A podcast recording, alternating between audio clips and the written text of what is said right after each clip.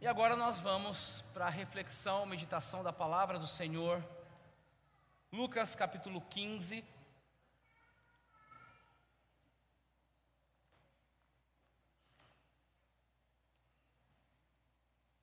Irmãos, hoje nós vamos falar a respeito da parábola da ovelha perdida. Uma parábola conhecida, uma parábola que nós cantamos a respeito dela, em alguns cânticos de louvor, mas é, é uma parábola também profunda, uma parábola mais profunda do que a gente imagina.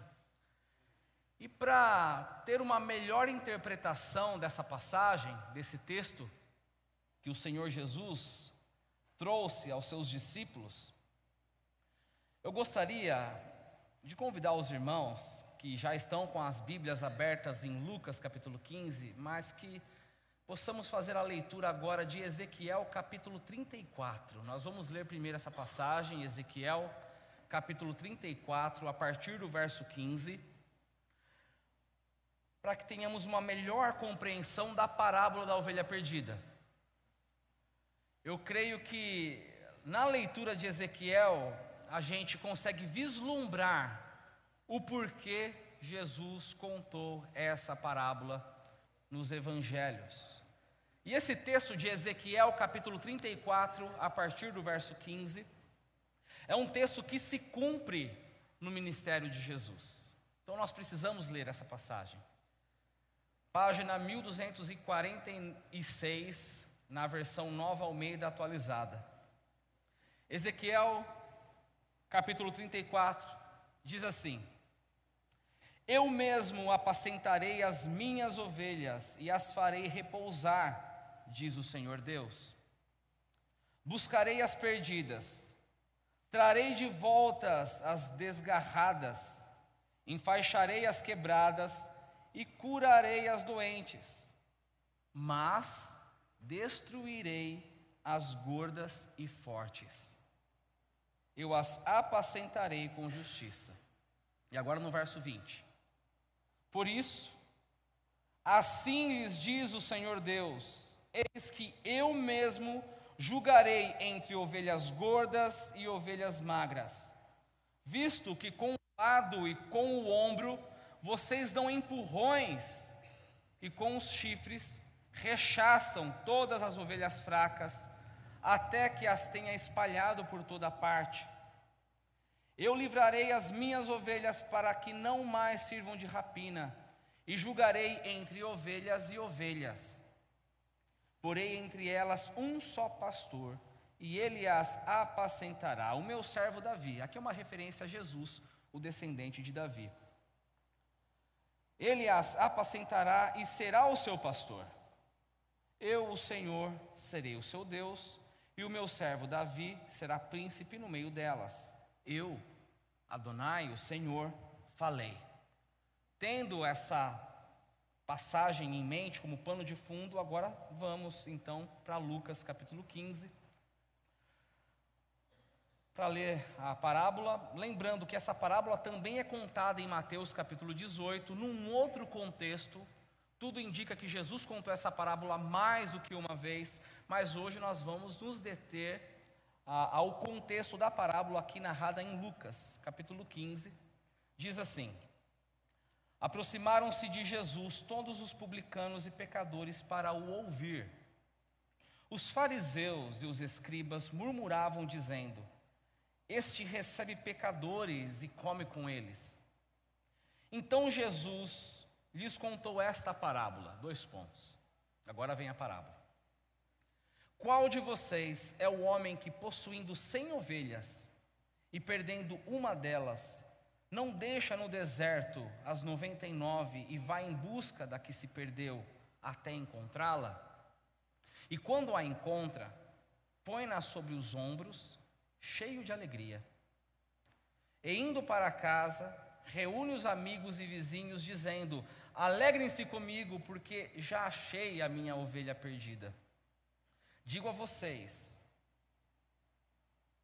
assim haverá mais alegria no céu por um pecador que se arrepende do que por 99 justos que não necessitam de arrependimento. Existe uma, uma tradução alternativa aqui, no verso 7, que seria assim: Digo a vocês que haverá alegria no céu por um pecador que se arrepende, e não por 99 justos que não necessitam de arrependimento. Vamos orar?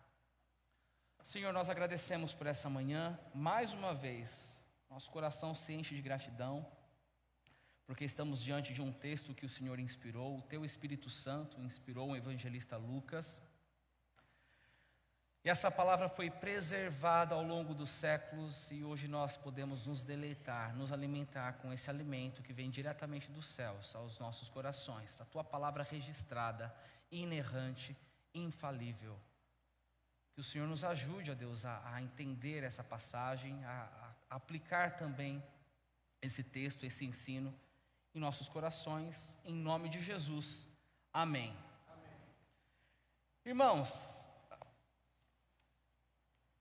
o Evangelho de Lucas é um evangelho muito interessante, porque ele traz um, um enfoque, ou melhor, traz um, um destaque especial aos desprezados da sociedade religiosa daquela época.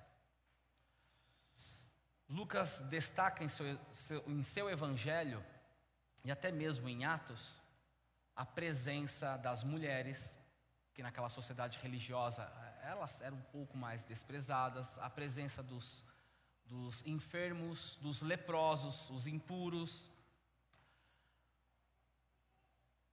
prostitutas, a gentalha que caminha com Jesus, os estrangeiros, os pecadores e publicanos. E dá para entender o porquê Lucas destaca essa gente, porque Lucas mesmo seria um desses desprezados por ser um estrangeiro. Lucas era grego, médico de formação, alguns acreditam que ele era também um historiador, mas ele não era judeu. E Lucas então escreve é, essa parábola, destacando no, no primeiro verso que o povo que está ali para ouvir a Jesus são os pecadores e publicanos, é essa gente. E quem seriam então os publicanos e pecadores? Era gente aborrecida já com o sistema corrupto e problemático de Israel naquela época. Os publicanos eram pessoas que já tinham perdido o encanto é, pela nacionalidade judaica e acabaram se vendendo aos romanos. Roma, que era o império opressor dos judeus. E eles eram considerados traidores, porque eles estavam extorquindo seus irmãos judeus para ter uma vida melhor financeira. Eram os traidores, os publicanos. Entre os discípulos de Jesus, os irmãos se lembram que tinha um publicano, um ex-publicano chamado Mateus. E os pecadores, quem eram os pecadores? Os pecadores eram, nesse contexto, judeus também, que conheciam a Torá, que conheciam a lei, mas porque não atingiam o, o, o, o status de religioso, aquele peso colocado por escribas e fariseus, eles acabavam por não observar todos os rituais e cerimônias de purificação e, sendo cada vez mais excluídos, se entregavam a uma vida moralmente difícil. Então, esses eram os publicanos e pecadores. E do outro lado, você tem os fariseus e os escribas, dando trabalho para o ministério de Jesus terreno. Você tem os fariseus, os fariseus quem eram? Os fariseus eram conhecidos pelo seu extremo zelo ao cumprimento da lei, da Torá. Só que engana-se quem pensa que os fariseus cumpriam a lei. Eles não cumpriam a lei. Eles cumpriam, na verdade, aquilo que eles acrescentaram à lei. Eles eram rigorosos à tradição judaica. Esses eram os fariseus, os zelosos fariseus, e você tinha também os escribas. Os escribas eram os intérpretes da palavra de Deus, da Torá. Só que eles se declaravam os únicos autorizados em interpretar em explicar a palavra de Deus. E esses fariseus e escribas diziam que publicanos e pecadores era gente que deveria ser evitada. Era gente que você deveria manter distância e principalmente jamais, jamais comer com eles, jamais se colocar à mesa com esses pecadores. Só que tem um problema, porque surge lá na Galileia um rabino chamado Yeshua, que é Jesus, e esse rabino costumava caminhar para cima e para baixo com gente que deveria ser evitada. Quando a gente chega aqui no capítulo 15, lá está Jesus, rodeada por quem? Por essa gentalha, por essa gente que deveria ser excluída. Os irmãos repararam aqui no verso primeiro, que diz que os publicanos e pecadores estão ali para o quê? Para ouvir a Jesus. Agora, olhe rapidamente aí no último verso, ou melhor, na última frase do capítulo 14. Capítulo 14, verso 35, a última frase. Quem tem ouvidos para ouvir, ouça. E agora começa o capítulo 15, mostrando quem eram esses que têm os, os ouvidos espirituais para ouvir a Jesus. Então tem esse povo pecador pronto ali para ouvir a Jesus. Enquanto isso, você tem também os fariseus murmurando por, pelo fato de Jesus receber esses pecadores. Aqui, irmãos, nós temos o cenário perfeito para Jesus expor o comportamento equivocado desses religiosos e, ao mesmo tempo, trazer uma palavra de conforto e de esperança para aqueles que eram desprezados. E Jesus faz isso se utilizando de uma figura fantástica. Jesus é o mestre por excelência em pregação, em ilustrações. Jesus se utiliza de uma ilustração que era muito familiar naquela época, que é o trabalho de um pastor com seu rebanho, com as ovelhas, já que aqueles judeus poderiam a cada dia reparar um pastor levando rebanho de ovelhas de um lado para o outro. E Jesus, então, se utilizando é, dessa ilustração, conta essa parábola, queridos. E eu gostaria de mais uma vez, para que tenhamos essa passagem fixa em nossa mente, vamos ler do verso 4 até o verso de número 7, que diz assim: começa com uma pergunta, né? Qual de vocês é o homem que, possuindo cem ovelhas e perdendo uma delas, não deixa no deserto as noventa e nove e vai em busca da que se perdeu até encontrá-la? E quando a encontra, põe-na sobre os ombros, cheio de alegria. Indo para casa, reúne os amigos e vizinhos, dizendo-lhes: Alegrem-se comigo, porque já achei a minha ovelha perdida. Digo a vocês que assim haverá mais alegria no céu por um pecador que se arrepende do que por 99 justos que não necessitam de arrependimento. Os irmãos repararam que nessa parábola Jesus começa com uma pergunta, uma pergunta que exige uma resposta daqueles homens que estão ouvindo. Vem cá, fariseus, escribas. Vocês são agora pastores. Faz de conta que vocês são pastores e perde uma ovelha. Vocês deixariam quieto? Vocês não correriam em busca dessa ovelha até encontrá-la? Irmãos, com essa pergunta, Jesus, na sua maestria, está despertando a mente daqueles religiosos, daqueles judeus, está induzindo à mente deles a recordação de passagens conhecidas do Antigo Testamento, onde Deus é o pastor do seu rebanho. Nós lemos na introdução desse culto, Salmo 23, primeiro: O Senhor é o meu pastor e nada me faltará. Aí os fariseus ouvindo essa pergunta, peraí, Deus é o pastor e Deus não abandona a sua ovelha. Também foram induzidos a, a, a, se lembrarem de Ezequiel capítulo 34, no verso 15, onde o Senhor Deus promete: Eu mesmo apacentarei as minhas ovelhas. Jesus aqui foi cirúrgico, cirúrgico. Foi na ferida, porque Jesus está se apresentando aqui como aquele pastor de Ezequiel 34 que apacentaria as suas ovelhas, que cuidaria das ovelhas mais fracas, desprotegidas, o que deve ter provocado um escândalo na mente daqueles fariseus e escribas. Só que quando a gente continua aqui com essa parábola na leitura, algumas perguntas surgem do texto. Por exemplo, a primeira pergunta que se destaca aqui: quem seriam as 99 ovelhas? As 99 ovelhas aqui é uma referência a quem? E é difícil de bater o um martelo.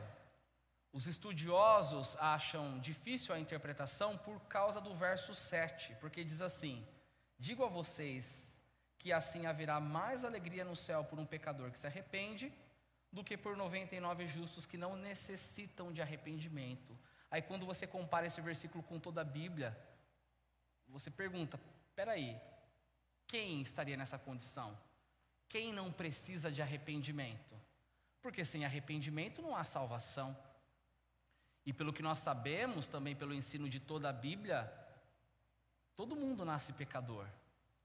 Eis que em pecado me concebeu minha mãe, porque todos pecaram e foram destituídos da glória de Deus. Então, quem seriam esses justos que não necessitam de conversão, que não necessitam de arrependimento? Então, tem várias interpretações tentando responder a quem se refere as 99 ovelhas. E alguns acham, aqui vai uma primeira interpretação, alguns acham que as 99 ovelhas aqui é uma referência a, a, a, crentes, crentes verdadeiros que conhecem e até obedecem às leis do Senhor, mas é, que não provocam no céu tanta alegria como a alegria provocada por um pecador que se converte. Alguns acreditam que essas 99 ovelhas são crentes, crentes verdadeiros. E existe uma segunda interpretação que acredito que combina mais com o contexto dessa passagem, com o propósito de Jesus em contar essa parábola e também com o ensino da outra Bíblia. Essa segunda interpretação diz que as 99 ovelhas, aqui é uma referência àqueles fariseus e escribas, pessoas que se achavam justas, pessoas que achavam que não tinham nada a que se arrepender. E aí, quando você compara a parábola de Lucas com a passagem de Ezequiel, isso faz mais sentido. Porque você percebe, comparando e juntando então Ezequiel 34 com Lucas 15, que os escribas e fariseus estão exatamente fazendo o papel daquelas ovelhas gordas, que rechaçam as ovelhas mais fracas e desprotegidas.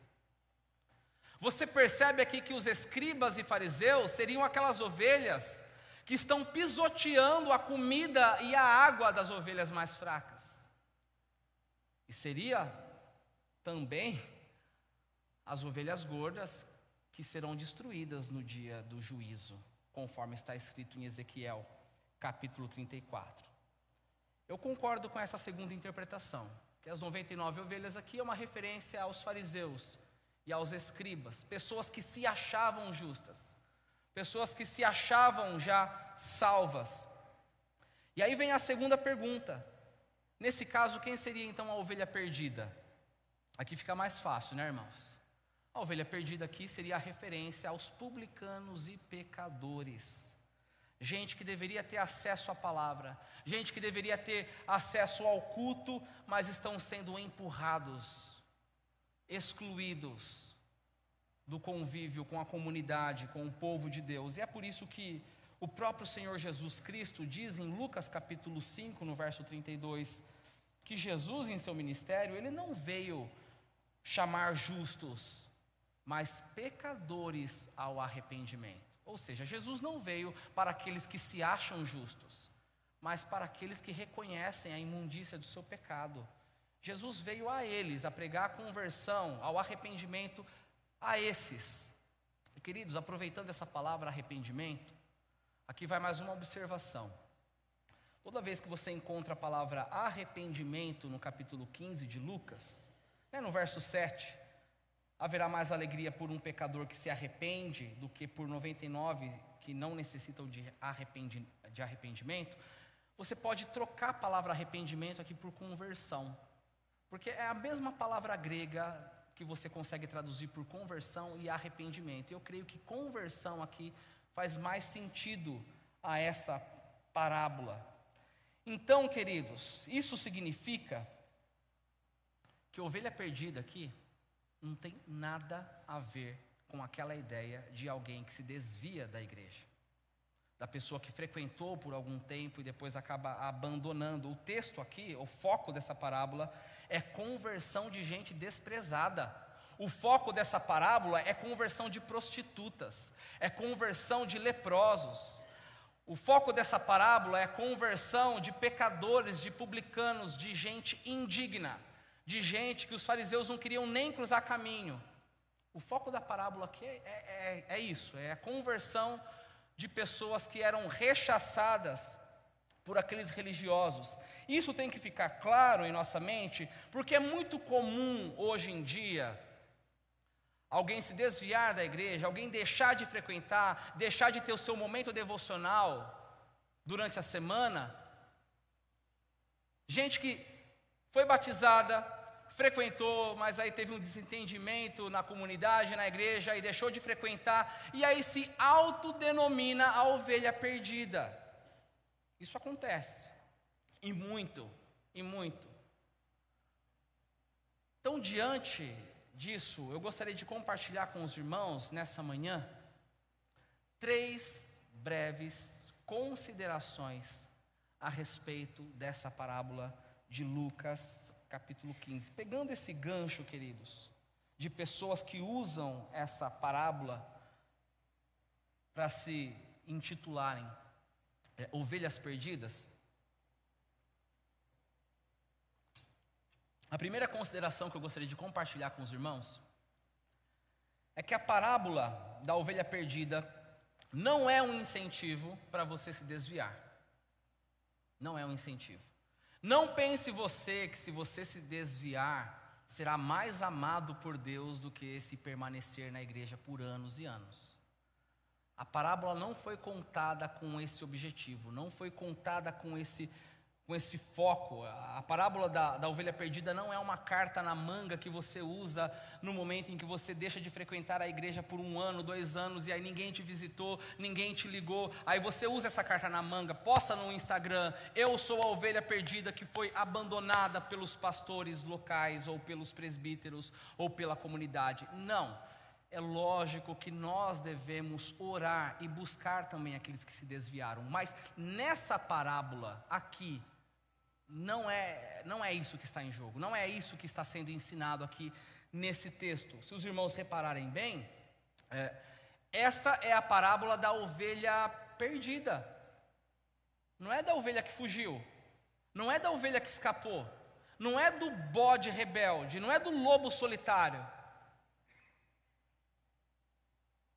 não é uma desculpa para que você escape, para que você se afaste, dizendo: Olha, eu não estou indo mais à igreja, eu não estou buscando mais a Deus durante a semana, mas Deus virá ao meu encontro, mais cedo ou mais tarde.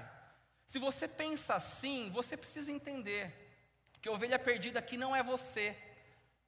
A ovelha perdida aqui é aquela pessoa que ainda não teve a coragem de colocar os pés dentro dessa igreja porque se acha indigno, porque se acha sujo ao ponto de contaminar a comunidade.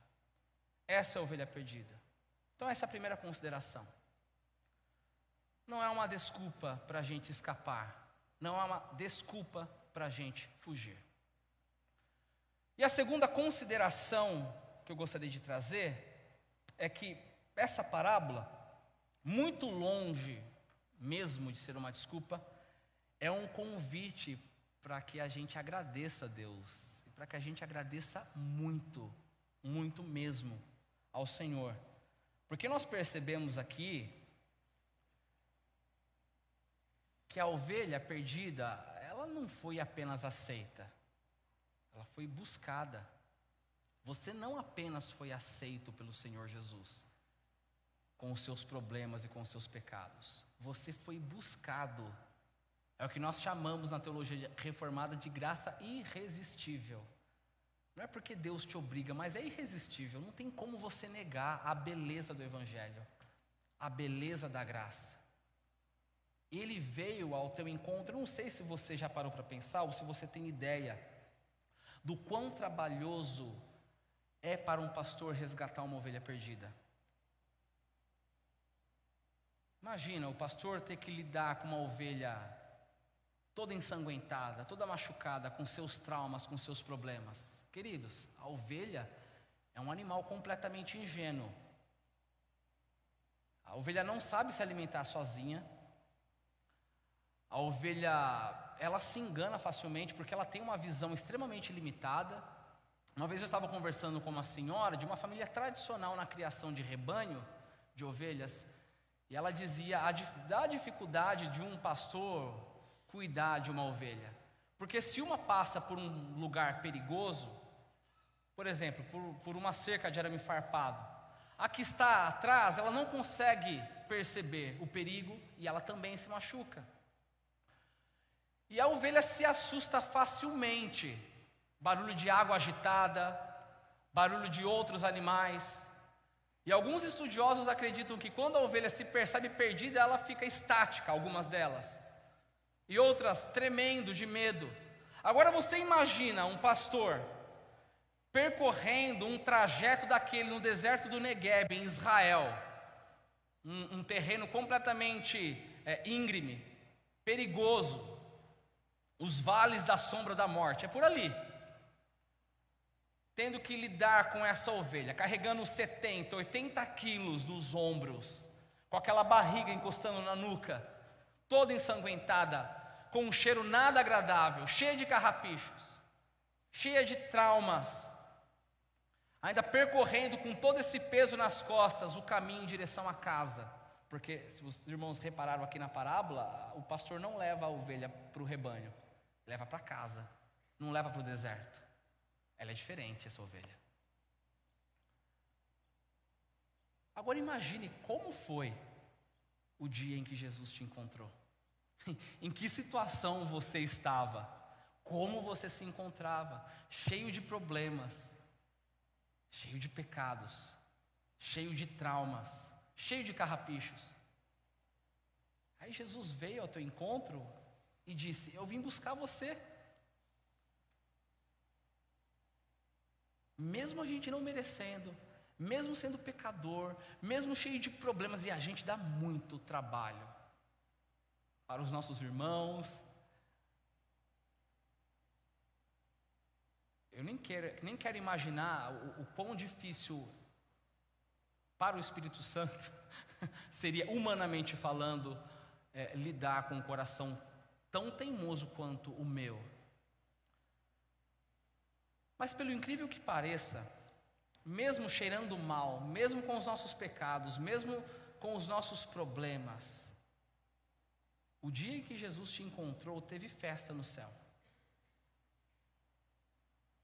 Uma coisa é saber que você foi comemorado pelos seus pais no dia do seu nascimento. Esse vai ser um futuro advogado, futuro médico, futuro grande vendedor, pastor, acho que ninguém desejou. Outra coisa é, é saber que os seus amigos e os seus familiares comemoraram com você no dia da sua formatura, no dia do seu casamento. Houve festa. Agora, isso tem que trazer muita gratidão ao nosso coração. Você foi comemorado no céu, no dia da sua conversão, no dia em que Cristo te encontrou. Deus, com o seu exército de anjos, comemorando essa vitória. Eu imagino que os anjos de Deus comemoram a conversão de alguém muito mais do que um torcedor que ganha a Champions League, por exemplo, ou uma Copa do Mundo. Você foi comemorado por Deus. Isso tem que encher nosso coração de alegria. Isso tem que encher o nosso coração de gratidão. Cristo veio em tua direção para te levar para casa. Então, essa é a segunda consideração. E a terceira e última consideração, queridos, a respeito dessa parábola, é que ela serve também para nós como um alerta. Para que não sejamos como aqueles fariseus e escribas. Que não haja em nós o comportamento de ovelhas gordas que se acham indignas, desculpa, que se acham dignas a tal ponto de excluírem as mais fracas, atrapalhando o acesso de ovelhas fracas e desprotegidas à palavra de Deus, ao convívio com a comunidade. Nós precisamos ter compaixão com as ovelhas mais fracas, aquelas ovelhas que o Senhor está trazendo sobre os ombros dele para essa igreja, para o reino de Deus. E quando eu digo compaixão, eu não estou falando de tolerância, porque às vezes nós dizemos: olha, eu até consigo aturar aquela pessoa com, com quem eu não me dou bem, na igreja, mesmo na igreja, eu não vou com a cara dela. Então, se ela passa pelo corredor da igreja, eu vou tomar água pelo centro da igreja. Não estou falando de tolerar, estou falando de compaixão, de entrega, de envolvimento, de busca a essa pessoa. A gente precisa exercitar o se colocar na outra pele. Imaginar que as lutas que o seu irmão e a sua irmã enfrentam são lutas parecidas, iguais às lutas que você enfrenta. E outra coisa, você não sabe o trajeto que Jesus percorreu com o seu irmão e com a sua irmã sobre os ombros dele até chegar, até, até chegar aqui na comunidade. Você não sabe o quão foi difícil a, a conversão dessa pessoa, esse processo de desintoxicação que está acontecendo na vida dela e que também está acontecendo em você. Quando eu digo compaixão, me refiro a isso, a envolvimento. Ovelha, a, a ovelha, cuidando de ovelha, é o sinal de uma igreja saudável. Nós não só acolhemos, mas nós também cuidamos. Que é um papel muito diferente do papel exercido ali por aqueles líderes religiosos nos dias de Jesus. E queridos, eu creio que nessa manhã, nessa devocional, o Senhor está nos convidando a exercer um ministério tão escandaloso quanto o ministério terreno de Jesus. Tão escandaloso. E eu não falo de escandalizar os outros, não. Escandalizar os demais. Eu falo de escandalizar o nosso próprio coração que é egoísta. O nosso próprio coração que é indiferente. E eu creio que com a ajuda do Espírito Santo a gente consegue colocar essa palavra em prática com a ajuda do Espírito Santo, é possível aplicar esse cuidado de ovelha para com ovelha. Hoje, por exemplo, percebendo algum irmão na hora da ceia, durante o culto, um irmão que você não tem ainda tanta uh, alegria em conversar com ele, em cumprimentá-lo, hoje você pode orar por ele. Hoje. Olha que exercício bom e prático. Pensa nessa pessoa que não te desce muito bem na igreja, ou que talvez não esteja aqui na igreja. Ore por ela. Amanhã, daqui a alguns dias, você pode orar com ela, já é um grande passo. É a caminhada do Espírito Santo.